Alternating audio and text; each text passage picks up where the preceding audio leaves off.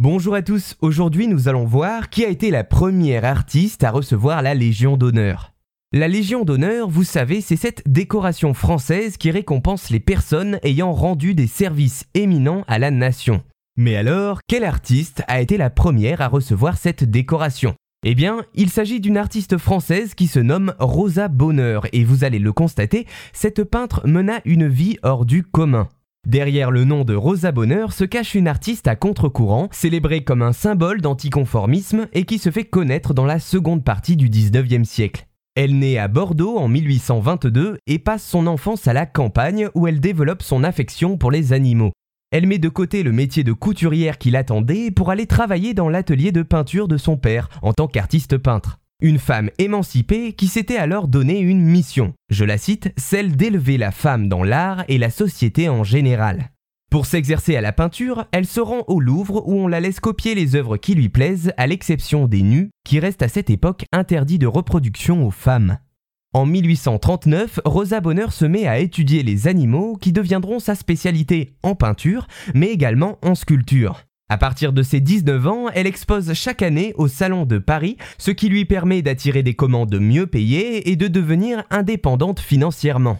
Cet artiste résolument anticonformiste obtiendra de la part de la police l'autorisation de porter des pantalons pour pouvoir aller peindre les bêtes sur les marchés. Interdiction pour les femmes qui ne sera d'ailleurs totalement abrogée qu'en 2013.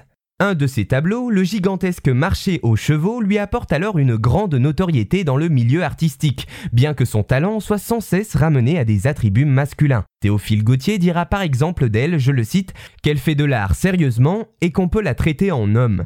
Et malgré les tentatives pour la décrédibiliser, elle reste la première artiste dans l'histoire de la peinture qui voit le marché de l'art spéculer sur ses tableaux de son vivant. La clé de son œuvre reste la défense du vivant et de la cause animale. Dans sa demeure, elle hébergeait même une ménagerie complète. Je cite une de ses proches, on pouvait y retrouver un lion, une lionne, un cerf, un mouton sauvage, une gazelle et des chevaux.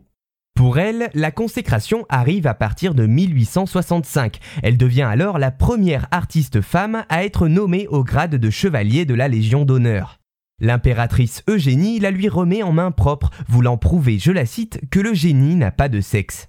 Ainsi, malgré toutes les barrières imposées aux femmes de l'époque, elle accède à la grande peinture, notamment avec son tableau Le labourage nivernais où l'on voit des bovins traverser la toile. De son temps, elle sera reconnue en France, en Europe et même à l'international. Elle ira jusqu'à se lier d'amitié avec Buffalo Bill, qui vient lui rendre visite durant l'exposition universelle de Paris en 1889. Longtemps oubliée ou catégorisée comme kitsch, la peintre française est remise en lumière et reconsidérée au XXe siècle. Artiste libre, Rosa Bonheur aura vécu sa carrière comme elle l'aura voulu, en tentant de défendre les causes qui lui étaient chères, marquant l'histoire de l'art par le caractère exceptionnel de sa vie, en tant qu'artiste comme en tant que femme.